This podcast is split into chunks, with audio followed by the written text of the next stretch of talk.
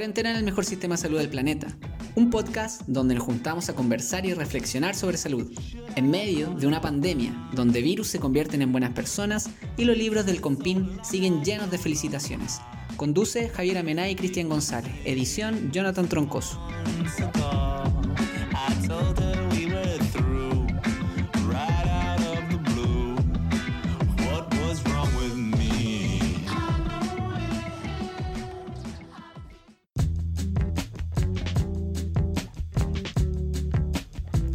Hace dos semanas, el periódico The New York Times titulaba en una de sus notas, América Latina se enfrenta a un retroceso de la democracia durante la pandemia, donde intentaban abordar cómo la crisis sanitaria y sus posteriores efectos económicos han llevado a un debilitamiento gradual de las normas democráticas en múltiples países de la región.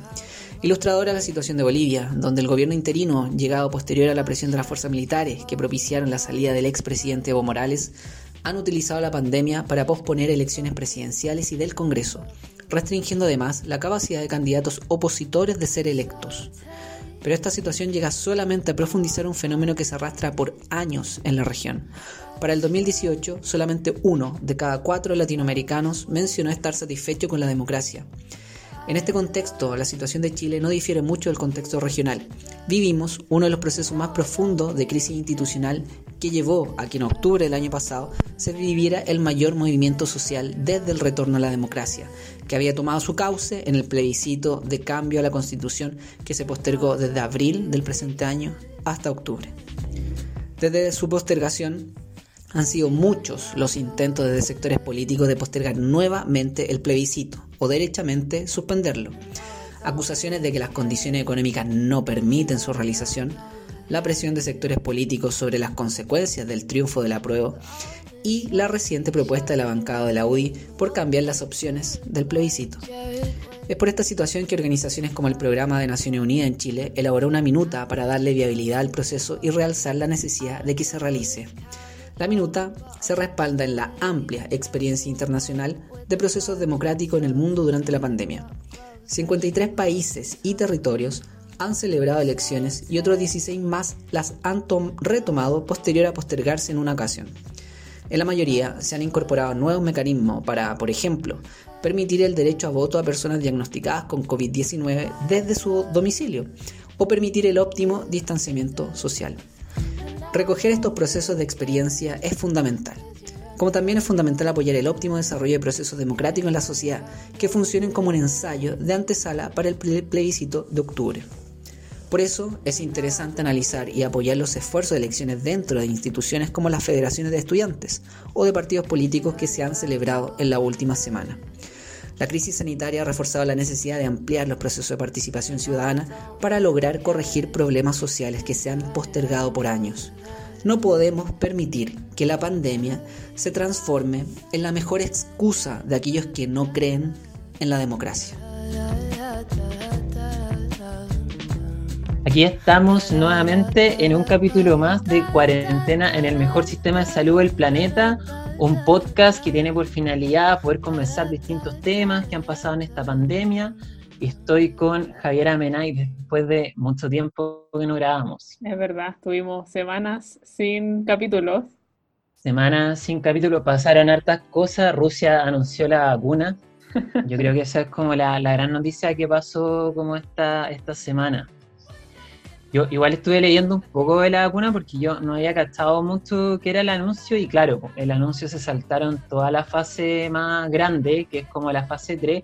De hecho, la aprobaron como en 53 personas, como que ese es el número que la han, ah, yo no había cachado eso. Sí, y le dio una nota medianamente seria que en el fondo hablaba de que lo que van a hacer es como la van a hacer la fase como de prueba en personas, pero solamente en Rusia, pero van a vacunar como que si fuera un tratamiento. Entonces igual van a ser como la última fase. Entonces igual es como medio, medio tramposo el anuncio. Yo lo único que leí fue que en Argentina y México iban a producir la vacuna aquí en Latinoamérica. van a, van a producirla. Mi aporte noticioso del día. Es verdad. Bueno, y además de eso, eh, Javiera salió electa en un proceso largo, secretaria general de, su partido. ¿Qué se siente estar electa? Eh, igual es un alivio porque fue un proceso igual largo y desgastante. Como uno piensa que de repente por hacer las cosas digital no es tan cansador y yo diría que es doblemente cansador. Es estar todo el día en una pantalla haciendo cosas, impresionante. Así que bacán, pues como que haya terminado bien para nosotros. Oye, es verdad que antes uno decía como que las redes sociales no lo eran todo y ahora las redes sociales lo son todo en la pandemia. Yo creo que eso marca harto de los procesos y eso es un tema que vamos a hablar ahora y para eso tenemos una invitada para hablar de los procesos de, elección y participación en esta pandemia. Sí, tenemos una invitada que se llama Deyanira Maulén. Ella es estudiante de Trabajo Social de la Universidad de Chile, por si algunos se habían enterado de las elecciones de la FECH, porque ella es candidata a esta mesa FECH. Hola Bella, ¿cómo estáis? Hola, bien, muchas gracias por la invitación eh, a participar en este podcast. He tenido muy buenas reseñas de este podcast. a mí me gusta. Así que. Qué bueno, sí. Bacán. Muchas gracias. Las malas no las queremos, las malas reseñas. Ojalá desaparezcan. Oye, eh, bueno, para contextualizar un poquito como, como en el fondo, por qué te agradecemos tu participación acá y en el fondo lo que queríamos conversar es que Claro, yo creo que un tema que, ha sido muy patente es que, bueno, la cuarentena se ha alargado mucho, el confinamiento se ha alargado mucho y eso efectivamente ha cortado procesos que, en el fondo venían muy al alza en el país, como era en el fondo esta manifestación por participación, que en términos más grandes está en el proceso constituyente, pero también dentro de los espacios más locales. Entonces, en el fondo queríamos como un poco iniciar esta conversación preguntándote ¿Cómo has vivido esto en el fondo? ¿Cómo se ha dio la participación en los espacios universitarios, en los espacios feministas, con todas estas, en el fondo, barreras que han existido?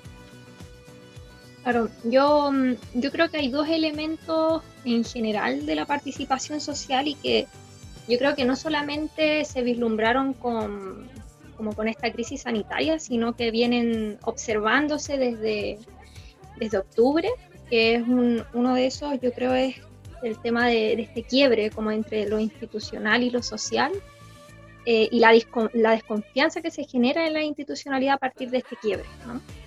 Em, y que yo creo eso ha sido mm, clave en el tema de la participación social a propósito de que no, no hemos podido eh, las organizaciones en, general, en general poder fortalecernos para poder eh, manifestarnos respecto a ciertas demandas que han surgido en este periodo y, que ha tenido como consecuencia que solamente nos enfoquemos en lo cotidiano o en lo urgente.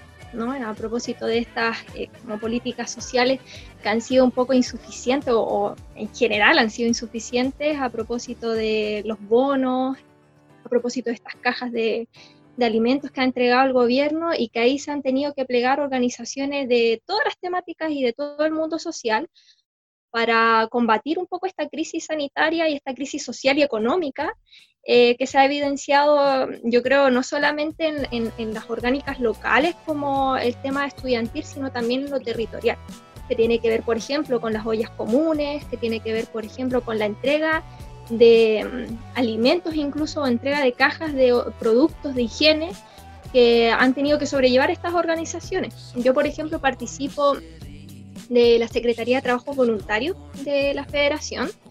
Em, y esta, cuando eh, desplegaron el presupuesto de la Federación para las Secretarías, eh, uno de nuestros, yo creo, enfoques principales que tuvimos fue, tenemos que combatir de alguna forma eh, la crisis que están viviendo los estudiantes dentro de la universidad. Y ahí nos desplegamos para poder entregar cajas de alimentos a estudiantes que no están contemplados dentro de esta población Em, como vulnerada para poder entregar eh, estos beneficios y ahí nos desplegamos para poder entregar eh, cajas de productos de higiene a madres y padres estudiantes, que en general no se mencionan dentro de la universidad o son una población más bien eh, invisibilizada dentro de la universidad. Em, y aquello ha develado entonces que la participación social no, no se enfoque netamente en la discusión política, sino que se enfoque en los errores o en la crítica que han cometido estas mismas organizaciones para enfrentar lo que hoy día está sucediendo. ¿no? Como este rol social que ha perdido la organización a propósito de las discusiones políticas que se han dado dentro del Congreso, de las discusiones políticas que incluso se empezaron a dar eh, desde octubre, pero que develaron otras falencias y que son cotidianas, ¿no? Esto, por ejemplo, mm, hoy día estar hablando de que el pueblo necesita eh, alimento porque está pasando hambre, a mí me surge como una impresión de que no hemos sabido incluso combatir el alimento dentro de la población. No, hay políticas o discusiones respecto a eso. Eh, porque nos hemos enfocado en, el acceso a derechos, nos hemos enfocado sobre todo en el mundo estudiantil, lo que es acceder a una educación gratuita, universal, de calidad, pero que no hemos podido bajar efectivamente eso a lo cotidiano. Hoy día lo vemos sumamente claro con la crisis sanitaria a propósito de la brecha digital. Cuando empezamos a analizar que habían estudiantes que no tenían acceso a computadores, que no tenían acceso a conexión a Internet, que es algo para mí básico al menos eh, eh, en, este periodo, entonces nos devela que no hemos sabido hacernos cargo eh, de lo urgente dentro de la comunidad universitaria. Y otro de los elementos que igual creo o he podido observar a propósito de la participación social, sobre todo ahora en proceso de elecciones, es lo fragmentada que está la comunidad universitaria. Em, la poca incidencia política o de contenido específicamente político en la comunidad, en la comunidad universitaria, yo creo que es por lo mismo, porque se ha perdido la confianza respecto a las instituciones de que efectivamente una, una, federación, por ejemplo, una organización gremial, una organización social, sea capaz de representar lo que está sucediendo en, en lo cotidiano y que no hemos sabido eh, poder dotar de contenido esas características. Hoy día, por ejemplo, desde el feminismo, o desde los feminismos, mejor dicho, em, se están develando las labores de cuidado que hay detrás de, toda esta brecha, ¿no? De estas desigualdades. La precarización de la vida, a propósito de eso. Em, y esa, esa, esa, esa participación se ha visto un poco fragmentada a propósito de que no hemos podido apuntar a lo que es la realidad de los, en este caso podría ser de la comunidad universitaria o comunidad estudiantil, pero que en la sociedad pasa los territorios, algo que podemos ver, algo que también hemos podido analizar a propósito de las docentes que están ejerciendo sus labores eh, detrás del computador, en sus casas, en sus hogares, pero que además están con los hijos o hijas al lado, que están eh, generando estas labores de cuidado al mismo tiempo que están trabajando. Y que incluso ahí la universidad tampoco se ha, eh, se ha pronunciado respecto a eso. Entonces, claro, vemos una, una, baja participación, pero que yo creo no tiene que ver necesariamente con la deslegitimidad que tienen las instituciones, sino que con este quiebre, ¿no? Porque no son capaces de representar lo que está pasando en la realidad o lo que está pasando socialmente y se evocan solamente a poder dotar de contenido político ciertas demandas que no necesariamente son políticas, sino que surgen desde la cotidianidad. Bueno, nosotros en un capítulo, me acuerdo, estuvimos conversando sobre cómo la crisis de octubre, como detonante, porque uno igual entiende que es un proceso mm. que viene de hartos años hacia atrás, generó como una especie como de desorden del campo político y también social, como que las organizaciones tradicionales sociales y también los partidos políticos eh, como que se quebraron un poco o se profundizó esta distancia y creo que no logramos recomponernos y eso era algo que en algún momento conversamos con el Cristian antes de esta pandemia, como que todavía estábamos en este periodo de acomodo y también de maduración de nuevas formas de organización. Cuando llegó la pandemia y como tú bien dices, cuando se agudiza la, la crisis socioeconómica y se evidencia como lo que antes estaba asumido, que eran las condiciones materiales que realmente no están en este momento, o sea, no son una certeza para las personas. Entonces igual es interesante lo que tú planteas como en términos de participación social. Y también hay otro componente de participación social que a nosotros nos interesa, que es el tema eleccionario, que de hecho lo mm. estuvimos conversando eh, con Atria de una forma bien, eh, bien somera sobre el proceso constituyente, porque ahora estamos con la discusión del plebiscito seguro, pero igual nos interesa conversar, sobre todo en tu caso, que estás de candidata en las elecciones de la FECH, considerando además la relevancia que tiene la FECH como organización social en Chile. ¿Cómo tú estás viendo que se ha desarrollado este proceso, eh, dada la misma situación que hemos conversado, y qué barreras o qué facilitadores has visto que se han podido ir implementando en la universidad, como para ir sacando aprendizajes? Mm, yo creo que, bueno, una de las barreras más claras respecto a estas elecciones en términos como digitales es las problemáticas digitales, finalmente. O sea, em, estas, eh, plataformas ¿no? que se crean para poder votar, em, el desarrollo de estas plataformas, porque a propósito de ese, de ese desarrollo, em, se vieron algunos problemas ahí en, las elecciones de la federación, porque estaban previstas para antes, eh, y ahora están eh, para el 17 y 18 de agosto. Y que a, a propósito de lo mismo, o sea, eh, se suponía que no implementaban 100% sistemas de seguridad, entre otras, hay, entre otras problemáticas que presentan estas plataformas pero mm, que igual, de igual manera eran una demanda, no sé si una demanda generalizada en la universidad, pero sí al menos de una facultad que yo recuerdo eh, intentó siempre discutir de la implementación del voto online, que fue la Facultad de Derecho. Uy, histórica eh, disputa estudiantil del voto online. Yo Javier tiene recuerdos de varias reuniones discutiendo eso. Sí, y que ahí hubieron varios sectores políticos bien claros, como de quienes estaban de acuerdo con este voto online y quienes no. Eh, que yo me acuerdo que fue una discusión también que se dio y que hoy día tuvimos que abordar porque el contexto lo amerita, o sea, no podemos votar presencialmente por la, por la crisis sanitaria, por el eh, COVID, pero que hoy día es necesaria la implementación de esta plataforma.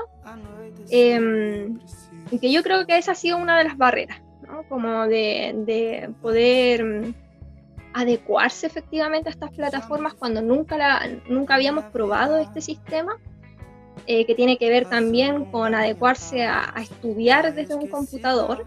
Em, y otro, y yo creo que una de las eh, facilitadores en el proceso efectivamente han sido las redes sociales. Yo soy eh, estoy convencida de que mm, las redes sociales son un muy buen medio para difundir, pero también para tergiversar ciertas cosas que están sucediendo dentro de los procesos eleccionarios a propósito de algunos debates ahí que se han dado respecto a la federación y, mm, los procesos de, las federaciones anteriores o de las dirigencias anteriores en la federación, eh, pero que han sido facilitadores igual en este proceso. Eh, el otro día discutía con, un compañero em, de la carrera que está muy, es muy cotidiano pensar en esta, eh, como decían, en, esta mentalidad de 15 segundos. ¿No? Lo que duran las historias de Instagram, lo que duran los videos de TikTok, eh, y que en 15 segundos la gente queda concentrada en lo que acabas de tú comunicar en, en esa historia o en ese video. Entonces, claro, son facilitadores, creo yo, las redes sociales en este proceso, eh, en medio también de las políticas como de, distanciamiento, propósito que no podemos encontrarnos, pero también han sido barreras porque eso ha, implicado que las mismas, eh, los mismos facilitadores de redes sociales para estas elecciones a veces tergiversen ciertas discusiones y se vuelvan un poco eh, densas, se vuelvan un poco em, un poco este, como deslegitimadoras de este proceso que se está viviendo en elecciones, como que no hay confianza en las plataformas, no hay confianza tampoco en la institucionalidad, entonces se juntan un montón de factores que inciden en que efectivamente la así se genera una barrera contra este proceso eh, federativo y de elecciones a la federación. Pero creo que igual se han podido sacar positivamente algunas, algunas situaciones respecto a este proceso de elecciones y que tiene que ver finalmente con, con este nuevo uso de las redes sociales, de que también se, pueden, se puede dotar de contenido las redes sociales, de que también pueden generar discusiones políticas, que Em, estas transmisiones en vivo en Instagram que muchas veces enseñan varias, eh, varias discusiones que se están dando incluso hoy día en la contingencia em, y que son un medio para poder comunicarse y para poder enterarse también de las noticias. Yo creo que eh, si bien hoy día no podemos encontrarnos físicamente, igual hemos podido tener espacios en donde encontrarnos en la virtualidad. Y yo creo que eso ha sido facilitador en el sentido de que em, ha podido, eh, hemos podido, por ejemplo, estar en, en un conversatorio y a la hora después estar en, en, otra, en un foro y a la otra hora hemos podido estar eh, en una transmisión en vivo y eso ha generado un poco más de facilidades, ¿no? que en, en, lo, en lo, físico no podríamos hacerlo. Pero eso en verdad creo que así, así se ha desarrollado de, de, una buena forma las elecciones. Sí, yo creo que sí, pero hay, hay debates ahí que, que, hay que dar a propósito de la brecha también digital y de las barreras que se forman en el acceso a, esta, a, a estas tecnologías. Sí, bueno, yo, yo creo que igual ahí hay como un punto interesante de las redes sociales. De hecho, igual en otro capítulo lo comentábamos, que, que de hecho las principales figuras que han aparecido en esta pandemia han venido de las redes sociales, lo que hizo Alejandra Matu, lo que inclusive ahora ha hecho la, la Defensoría de la Niñez con Patricio Muñoz, inclusive el mismo rol que ha tenido la isquia, fundamentalmente se ha difundido a través de las redes sociales y, y, también obviamente en un contexto que ha sido con mucha algidez política, porque también creo que este escenario donde la política está en las casas, está en las es un fenómeno que yo creo que, que se agudizó mucho más este año. Y, y, en ese sentido, como te quería como en el fondo preguntar, para pa como un poco cerrar este tema, es que efectivamente hoy estamos todos conscientes que viene el proceso constituyente, y en el fondo, si bien efectivamente, como algo que mencionamos en la editorial, hay experiencias en muchos países respecto a cómo poder llevar un plebiscito seguro, como lo mencionaba la Javiera, y efectivamente está la propuesta de extender los horarios de, la, de los sedes de votación, permitir el voto a personas que estén como COVID positivo, pero también hay otro factor que es un poco más político, ¿sí? y para, sobre todo para aquellos que, y aquellas que estamos por el apruebo, que en el fondo es cómo en el fondo uno hace que la gente se motiva a votar y en el fondo, además de eso, le logre transmitir la necesidad de este plebiscito y en eso yo creo que es súper interesante mirar estas experiencias como, como en el fondo que nos estabas comentando y rescatar cuestiones sobre eso, porque finalmente quedan poquísimos días para el plebiscito. La verdad es que recién se está retomando un poco las campañas y en eso igual quería preguntarte qué elementos crees que son importantes de considerar para el plebiscito, como desde el mundo social, desde aquellos y aquellas que estamos como por el apruebo y para poder tener un resultado exitoso en ese proceso.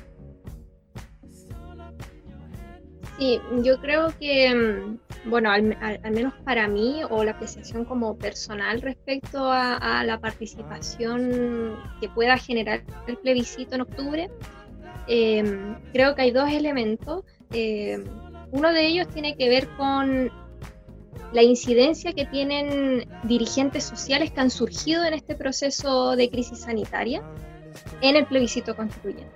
Creo que mm, ese es un factor relevante respecto a las dirigencias que surgen desde el mismo territorio, respecto a las dirigencias que surgen desde los mismos espacios locales de organización, incluso la incidencia de espacios que han sido eh, invisibilizados, entre comillas, eh, en este proceso de plebiscito que tiene que ver, por ejemplo, con las disidencias sexuales, que tiene que ver, por ejemplo, eh, con animalistas, eh, con el medio ambiente, con temáticas que en general no son trabajadas en la política, pero que se trabajan aún más en el territorio o en, las partes, en la participación local de esas organizaciones.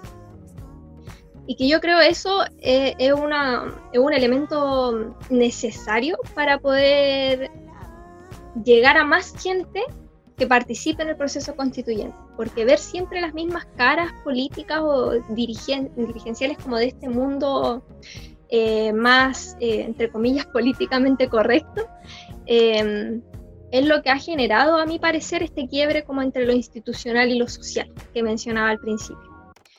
Esta como desconfianza de las instituciones porque no suelen representar lo que está sucediendo efectivamente en el espacio o en el territorio y eso yo creo que ha generado un poco esta, eh, esta lejanía con la, con la institucionalidad, que a propósito el plebiscito constituyente también se hace en el marco como de esta institución, ¿no? a propósito de, del acuerdo y todo eso. Y otro de los elementos que mm, yo creo importantes de, de, analizar o, o de comprender para este plebiscito constituyente y que también tiene relación con, con este mundo más, eh, no sé si es, es, aparte, pero creo que em, es necesario para poder comprender las situaciones que está pasando hoy día la gente en el territorio y que también nosotros lo podemos pasar. O sea, como que tampoco es que seamos aparte por estar eh, siendo dirigentes políticos de otros espacios, sino que eh, me refiero a, lo que ha surgido desde esta cotidianidad y de poder paliar un poco la crisis económica que se, ha desarrollado sobre esta crisis sanitaria. Em, creo que es la implementación, no sé cómo decirlo ahí, pero creo que es la implementación como de estos discursos desde lo cotidiano. Sigo insistiendo con eso, porque, o desde lo urgente. Porque muchas veces hablamos del plebiscito constituyente, de la constitución, que sin esto no, o no podemos, por ejemplo, hablar de, eh, de, esta, de las AFP, por ejemplo, porque en la constitución eh, dice esto, otro yo creo que está bien dotar de contenido político las discusiones respecto a la constitución, pero a veces no le hace mucho sentido a la gente por qué entonces es importante disputar la constitución. Y es porque se genera esta lejanía, creo yo. Se, genera esta lejanía como desde lo cotidiano, desde lo urgente. Si yo dijera a la gente, eh, quizás o en mi misma casa, por ejemplo, si yo hablara de por qué el presidente vetó este, esta ley o este proyecto de ley del corte de, mm, servicios básicos que era el agua y la luz.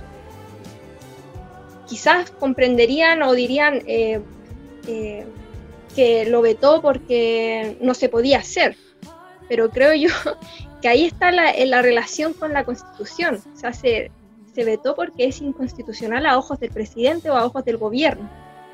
¿no? Entonces creo que estas, problemáticas que han surgido ahora a propósito de la crisis sanitaria, que han surgido incluso desde, eh, desde octubre con el estallido social, lo que demandan es que hoy día la participación sea desde lo cotidiano, que los discursos que demos sean desde, ahí. Si hablamos hoy día de feminismo en, en, en crisis sanitaria, hablemos entonces de las labores de cuidado, que son algo sumamente común que lo hacemos todas las mujeres incluso. Si hablamos de eh, la precarización de la vida, no, no, no es necesario, o sea, es necesario dotar de contenido, pero no es necesario evocarse tan profundamente en el fondo de esa consigna que es la precarización de la vida, ¿no?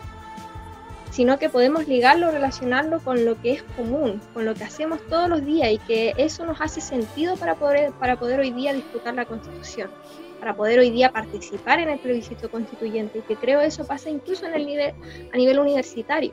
Muchas veces hablamos del derecho a la educación y que es importante que hoy día la federación cumpla un rol social en ese proceso constituyente a propósito de este derecho, pero no empezamos a hablar desde la comunidad universitaria. Ni siquiera hay una comunidad universitaria fortalecida hoy día para poder entablar en el debate nacional la importancia del derecho a la educación. Y incluso hoy día ni siquiera podríamos hablar de derecho a la educación porque ni siquiera tenemos garantizados los medios tecnológicos para poder hoy día desarrollarnos educativamente. Entonces, cuando empezamos a hablar de, es como esta mm, eh, grandilocuencia de querer politizar todo, ¿no? Pero nos olvidamos a veces eh, de lo que es común, de lo que es urgente, de lo que es cotidiano, y eso no tiene que ver necesariamente con asistencialismo, sino que tiene que ver con hacer sentido común desde lo que me pasa a mí, desde lo que le pasa a la otra persona, eh, el por qué es necesario hoy día hablar de política, por qué es necesario hablar hoy día de la constitución, por qué es necesario hablar hoy día eh, de participación social a propósito de esa constitución o a propósito incluso de lo que está pasando hoy día en crisis sanitaria. Cuando hablamos de desconfinamiento, cuando hablamos de salir de nuevo a las calles, no es, no, no es netamente eh, una decisión eh, una decisión sanitaria, implica también una decisión política. Entonces, em, creo que, al menos para mí o personalmente, esos son los aprendizajes que podría yo, desde esta experiencia en participación eh, social educativa, podría analizar o observar para el plebiscito constituyente en octubre que a propósito igual se viene, se viene bastante difícil, creo yo, el plebiscito con todas estas eh, tecnologías y redes sociales. Ahí vamos a tener que ver cómo también se da esa coordinación entre, entre lo tecnológico y, lo y quienes todavía no tienen acceso incluso a esa tecnología. Entonces, ahí se va a tener que ver cómo, cómo se relaciona ese, ese proceso también con lo territorial o el trabajo más de, de calle. Mm. Claro, hay una barrera de entrada ya eh, a la difusión y a la campaña que se puede hacer, mm. tanto por el apruebo como por el rechazo. Y lo otro que tú bien mencionas, si es que no hay una voluntad activa por ir a votar al plebiscito, igual va a ser difícil lograr la convocatoria que necesita para la legitimidad que tiene un proceso de estas características, que yo, yo diría que es una de las grandes preocupaciones que tenemos todos quienes estamos por el apruebo, como que realmente sea un proceso de que le dé el pie eh, de una buena forma y con respaldo democrático a lo que va a ser la convención constitucional. Igual te agradecemos harto lo que hemos conversado acá, ha sido súper interesante, sobre todo eh, vivido desde tu experiencia, como te digo, desde cómo ustedes lo han desarrollado en la federación. Eh, es importante tratar de ir recogiendo todos los, los, aprendizajes que vayamos obteniendo dentro de las distintas organizaciones sociales. Qué bueno que lo podamos conversar acá. Y te tengo una pregunta que es la pregunta del millón, que es ¿qué le regalarías al ministro París? Ahora lo dije bien. A ver, puede ser cualquier objeto, cualquier cualquier cosa. cualquier cosa. Que tú quieras, algo abstracto, han pasado todas las ideas por este, por este podcast. Yo creo que mm, le regalaría un libro. No sé si lo lea, pero le regalaría este libro, eh, que lo escuché una vez en la mesa de las que sobran, de una cientista política, si no me equivoco, que lo recomendó, que se llama Anatomía de la Derecha Chilena. Mm. Creo que es un muy buen libro para que se puedan visibilizar ellos mismos y para que puedan observar efectivamente eh, los errores que han cometido que como que quieren hacer eh, oídos sordos a todo lo que está sucediendo. Y mm, eso, yo creo que eso le regalaría. Ahora no sé si lo leería, pero. Yo creo que lo leería. Yo, lo quiero leer, ahora lo encontré interesante, me gustó. No cachai, Yo creo que lo leería. A mí, a mí una vez el ministro, cuando era estudiante, me regaló un libro y sigue embalado en mi pieza. Así que le pido disculpas al ministro si es que llega a escuchar este, este capítulo. Oye, eh, oye, el otro que quería comentar, a, propósito que igual este técnico estudiantil, que encuentro muy fome al ministro de Educación, a Figueroa, encuentro que es muy como desabrido, como dirían la, la generación anterior Y este comentario que se tiró de los profes me pareció... Ah, no, no lo escuché. De que los profes en verdad eh, lo que no querían era volver a trabajar. Mm, un poco de flojo. Ah, eran su... Claro, que eran casi flojos, algo así. Bueno, un es que mejor. Una tónica, aparentemente, sí. Sí, es verdad. Bueno, para cerrar este capítulo vamos a pasar a, la sección favorita, que son las recomendaciones. Así que, Javiera, te toca partir con tu recomendación si tienes alguna. Sí, sí tengo. Eh, no es nueva, así que no, no, voy a aceptar bullying. Es una serie que descubrí hace poco, yo sé que es vieja, que se ah, llama Los Simpson. Boyack Horseman. No, no, no, no, no es tan vieja. Que la verdad es que yo la jugaba porque era de monito y nunca me tincó como por la, por la caricatura que, que tenía, el estilo de dibujo, pero después me di cuenta de la trama, le di una oportunidad y la estoy terminando. Así que la recomiendo, véanla, son capítulos cortitos, muy buenas. Oye, una muy buena serie, yo creo que aborda muy bien lo que es la crisis de la modernidad. Yo eso quiero decir, sí, podríamos hacer un capítulo completo de esa serie, pero, pero la vamos a dejar hasta acá, pero una muy buena recomendación. Desactualizada, pero muy buena. Te toca tu recomendación a nuestra invitada. Uy, difícil igual, pero ah, hace unos días vi un, no sé si, si yo creo que es un meme en verdad, Em, en Facebook que hablaba, o sea, tenía de fondo una imagen de una serie de anime que me gusta mucho y que abajo tenía un título que decía Cename, que es la serie eh, de Promise Neverland, ah, una serie de anime eh, muy buena. Yo la vi hace un tiempo en, en vacaciones de verano, la vi.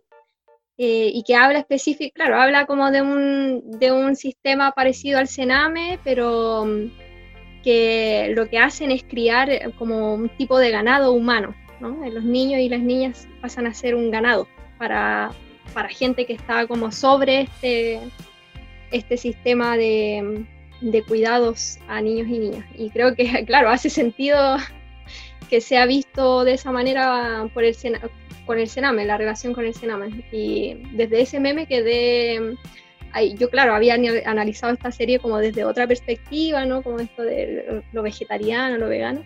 Claro. Pero eh, con el meme que vi en Facebook me hizo sentido un poco la relación ahí con el Sename. Así que recomiendo esa serie a propósito de todas estas discusiones que se han dado sobre el Servicio Nacional de Menores y, y lo bueno, la, la, buena calidad también que tiene la serie de anime.